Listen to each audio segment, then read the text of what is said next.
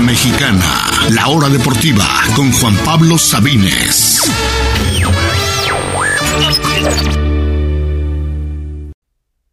Bienvenidos, bienvenidos sean todos a la hora deportiva en este viernes 12 de agosto. Les habla Juan Pablo Sabines, esto es la hora deportiva, gracias por acompañarnos el día de hoy.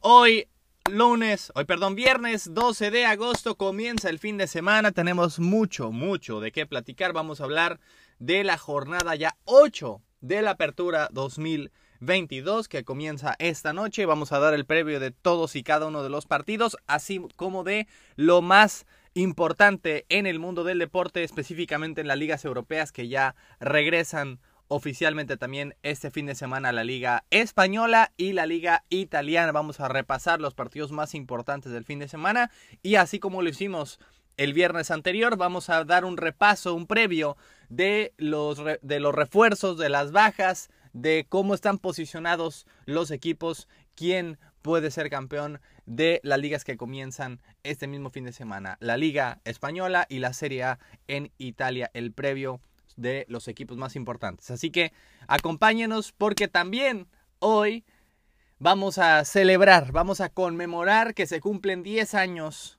del partido más importante, del logro más importante en la historia de la selección mexicana. Y para algunos podrá ser debatible, pero para mí no hay duda que justamente ayer, hace 10 años, México consiguió, por lo menos en fútbol, el logro más importante en su historia.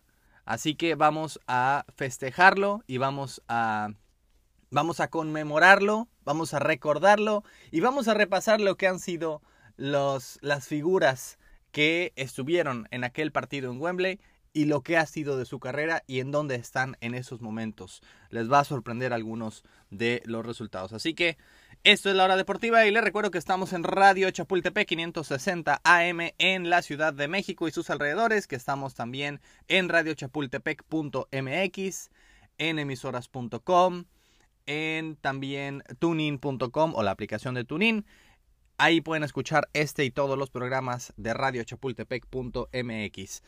Bueno, vamos a dar inicio con eh, la conmemoración, justamente un 11 de agosto de 2012, ayer, hace 10 años, en el estadio, mítico estadio Wembley de Londres, México y Brasil se enfrentaban por primera vez en la gran final. México jugaba por primera vez una pelea por el título, por la medalla de oro olímpica.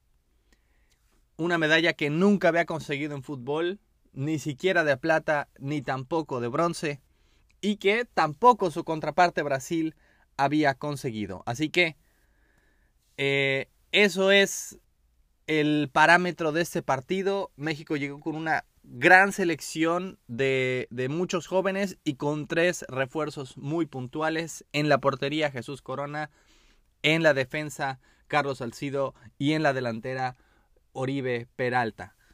Además de una camada eh, muy, muy talentosa de jóvenes. Se enfrentó a Brasil y desde el primer minuto ya íbamos ganándole con un gran gol de un gran delantero que venía en su mejor momento, acababa de ser campeón con Santos y surgió de la nada. Tardó en surgir como estrella, pero cuando lo hizo fue, fue glorioso. Hablamos del hermoso Oribe Peralta, hermoso todavía en aquel tiempo, y que metió el primer gol y que después con dominio mexicano tras un travesaño de Marco Fabián, tras varios intentos del propio Oribe, fue en la segunda parte que vino el segundo gol que nos dio a la postre el oro. Terminó 2 a 1 el partido, sufrimos un poquito al final, pero lo gozamos. Fue tempranito eh, en horario de nuestro país, pero muchos se despertaron temprano para verlo, otros ni siquiera durmieron la noche anterior para verlo. Y no importa realmente dónde estábamos, pero si nos dormimos o si nos despertamos temprano, si madrugamos, creo que nos acordamos todos de aquel momento. Y precisamente quiero que dejar un momento las palabras de Cristian Martinoli en ese momento, en la transmisión, específicamente en el momento más emocionante que fue el segundo gol de Oribe Peralta. Ese tiro libre, ese cabezazo que nos dio el segundo gol y a la postre el oro. Escuchemos Escuchemos y emocionémonos nuevamente con esa transmisión de ayer hace exactamente 10 años. Este fue el segundo gol de México ante Brasil en la final de los Juegos Olímpicos Londres 2012. Escuchemos. Tiro libre para México, es importantísimo, fundamental, puede ser el título, llega entonces el centro, remate y gol, gol de oro, gol de oro, gol de Oribe, gol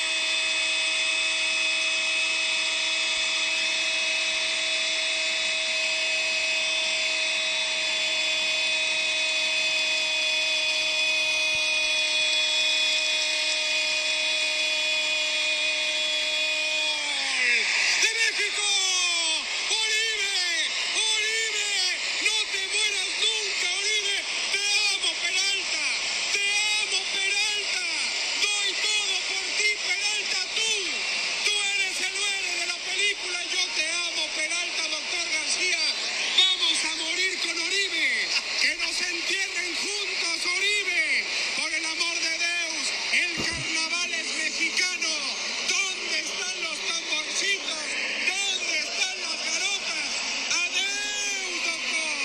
Si te pido por favor, se ha convertido en una fiesta nacional. Imposible, imposible no emocionarse nuevamente escuchándolo y viéndolo sobre todo, recordando dónde estuvimos aquella mañana del 11 de agosto del 2012. 10 años.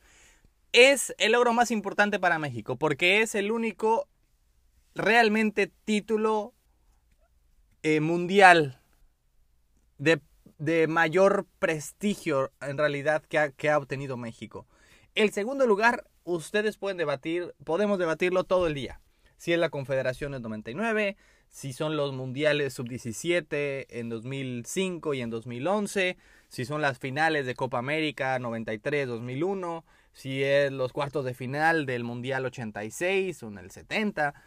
Eh, Podemos discutirlo todas las veces que quieran y, y hay debate, por supuesto, pero creo yo que este es el logro más importante y tan, tan importante lo ha sido que en su momento este era el título mundial. A los uruguayos hay algunos que consideran que Uruguay realmente tiene cuatro copas del mundo o cuatro títulos mundiales porque antes de que existieran mundiales se tomaba a los Juegos Olímpicos como realmente el título mundial de fútbol y obviamente era la mayor categoría, no había su 23 con refuerzos, era, eran las el mejor fútbol en aquella época y justamente en el 24, en el 28 Uruguay ganó el oro y por eso consideran esos dos como título olímpico. Vean la manera que Brasil lo celebró en 2016 cuando por fin consiguió este era que era el único título que les faltaba como Neymar y el estadio Maracaná completo lloró por eh, conseguir el oro como los, lo gozó Argentina en 2004 y en 2008.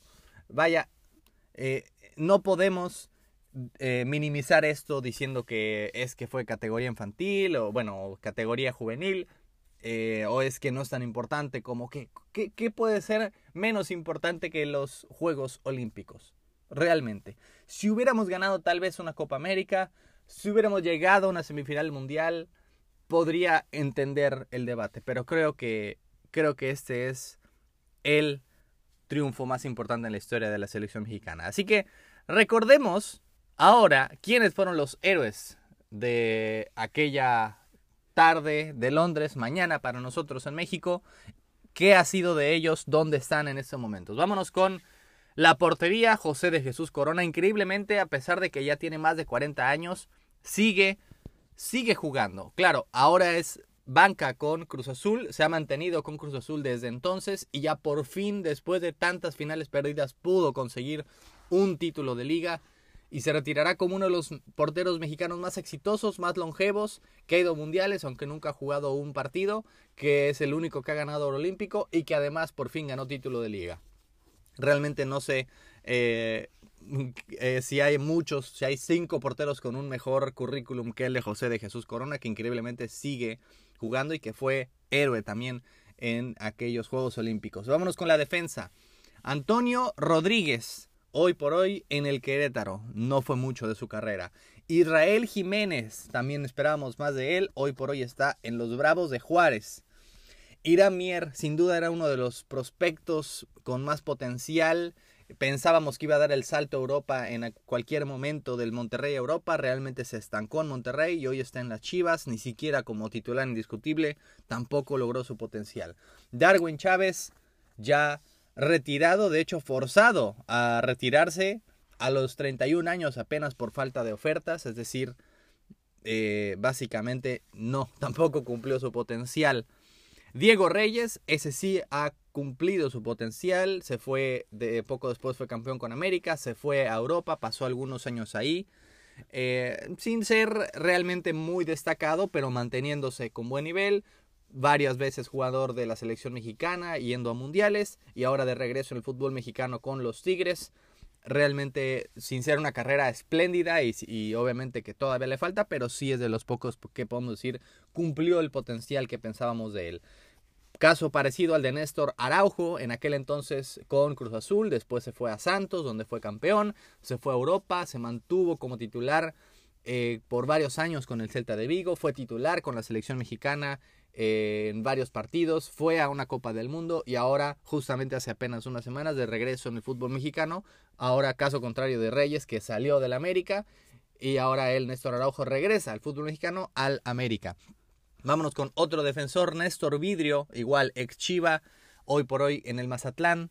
Una carrera de realmente de altos y bajos dentro del fútbol mexicano, nunca realmente con posibilidades de irse a Europa. Esperábamos más de él, tampoco fue una de las claves en Londres, pero pues digamos se ha mantenido en activo hoy por hoy, aunque sea se mantiene en activo con el equipo de Mazatlán. Uno de, el otro de los tres refuerzos, Carlos Salcido, en aquel momento estaba con los Tigres, fue una de las piezas claves de ese resurgimiento de los Tigres, pasó después a las Chivas donde pudo volver a ser campeón, una carrera realmente ejemplar la de Salcido que surgió de, de, las Chivas, se hizo titular de la selección en poco tiempo, fue campeón con el Guadalajara, dio el salto a Europa, fue muy exitoso en Europa, específicamente en Holanda, regresa, es exitoso en los Tigres, gana el oro olímpico, y regresa a su casa donde les vuelve a dar un título que no consiguieron, que ni siquiera volvieron a una final en todo el tiempo que él se fue. Así que eh, una carrera ejemplar y ya retirado y una de las claves, por supuesto, uno de los tres refuerzos de esa selección olímpica, Carlos Alcido. Vámonos con Miguel Ponce, que sigue en las Chivas. Eh, esperamos más de él, pero por lo menos se mantiene eh, activo en el fútbol mexicano, pasando también por el Toluca realmente sin, cumplir mucho más el potencial. Héctor Herrera, otro de los que sí ha cumplido su potencial en aquel momento con el Pachuca, se fue a Europa, eh, jugó muchos años siendo clave en el Porto, jugó en Atlético de Madrid, uno de los equipos top, y hoy ya en el Houston Dynamo al final de su carrera, pero una de las claves también titulares indiscutibles en aquella selección eh, de 2012. El Chatón Enrique, ¿recuerdan el, el prospecto que era el Chatón Enríquez? Eh, titular por mucho tiempo con las Chivas, era el, corazón del equipo, pues hoy está en la segunda división o en la Liga Expansión en los Venados de Mérida. Tampoco cumplió mucho su potencial, aunque duró algunos años más en la primera división, específicamente con Guadalajara. Eh, su carrera eh, cambió y cambió muy pronto, muy rápido y hoy sigue en activo, pero en la Liga de Expansión con los Venados. Otro de los que esperamos mucho más de él, Javier Cortés, eh, también antiguo jugador del Guadalajara, si no recuerdo mal, de Pumas. Eh, eh, realmente no fructificó mucho su carrera. Hoy por hoy está sin equipo, prácticamente retirado. Javier Cortés. Vámonos con otro jugador que surgió de la cantera de Cruz Azul, Javier Aquino que se fue en 2013 al Rayo Vallecano en Europa, estuvo por algunos años por allá dando tumbos en Europa, regresó a los Tigres donde realmente ha pasado la mejor parte de su carrera, un jugador eh, digamos que, es eh, puede ser utilizado en muchas eh, etapas. Ha pasado de lateral a ofensivo, a extremo, a mediocampista, lateral nuevamente. Y también fue una de las claves en aquel partido titular eh, con el número 11 en aquel partido, en, aquel, eh, en aquella final en Londres. Vámonos, estos, ahora sí, los que siguen van a reconocerlos a todos. Marquito Fabián, entonces, eh, apenas surgiendo con el Guadalajara, tenía mucho talento, mucho potencial. Después fue a Cruz Azul, donde pasó solo un año, pero le fue pues bastante bien. Después regresó al Guadalajara, donde su segunda etapa no fue tan buena. Se fue a Europa con el Frankfurt, donde realmente le fue bien, llegó a una final de Copa Alemana, fue titular con ese equipo, fue, eh, digamos, considerado en varias ocasiones por la selección mexicana, aunque no llegó a ser eh, realmente titular en ningún momento. Regresó al fútbol mexicano, pasó por Juárez, hoy está en el Mazatlán, ya en la parte final de su carrera y obviamente ya vio pasar sus mejores días, pero pues se mantiene en activo Marquito Fabián. Eh, no sé si ídolo, pero por lo menos en algún momento jugador muy importante del Guadalajara y por un, año de Cruz Azul y también del Eintracht Frankfurt. Vámonos con otro nombre de los que van a reconocer sin lugar a dudas, Giovanni Dos Santos, hoy por hoy sin equipo, pero ¿qué podemos decir de Gio? Que además de todo también estuvo en aquella selección de 2005 eh, y que siete años después estuvo no como refuerzo, sino como todavía sub-23 en aquella selección de 2012. Eh, dos, en dos de los logros más importantes de la selección mexicana ha estado Gio y no solamente ha estado, ha sido clave, ha sido figura titular eh, el Giovanni Dos Santos. No lo fue en aquella final del 2012, pero sí fue, sí lo fue en la final del 2005 también, precisamente ante Brasil. Así que hoy sin equipo, obviamente su carrera ha ido de más a menos, de Barcelona al Tottenham, al Mallorca, al Villarreal, a la MLS, al América y ahora sin equipo ha ido realmente en caída, pero los momentos claves que ha tenido eh, Gio en su carrera no han sido pocos, no han sido eh, para menospreciar. Es, le guste a quien le guste, es el jugador mexicano con más títulos con la selección mexicana. Ha ganado Copas Oro con goles suyos, ganó el Mundial Olímpico, ganó, ganó medalla, medalla de oro en Londres. Hoy sin equipo, obviamente esperábamos mucho más de él, pero así que digamos un fracaso total su carrera, no lo creo. Vámonos con los últimos dos. Obviamente los van a reconocer. Oribe Peralta, el tercer refuerzo y el más importante de todos, el refuerzo clave, quien metió los dos goles en la gran final ante Brasil y además fue el goleador del equipo en aquellos Juegos Olímpicos, figura total en aquel momento campeón con el Santos, después se fue al América, en su primer torneo también fue campeón, volvió a ser campeón en 2018, ya al final de su carrera pasó por, con más pena que gloria por el Guadalajara y siguió siendo muy importante para la selección, incluso yendo como titular al Mundial 2014 y anotando un gol ahí ante Camerún, pero eh, ya hoy por hoy, eh, desde hace algunos meses retirado, pero sí fue una carrera, es así, de la que en su inicio no esperábamos mucho y nos dio mucho más de lo que esperábamos.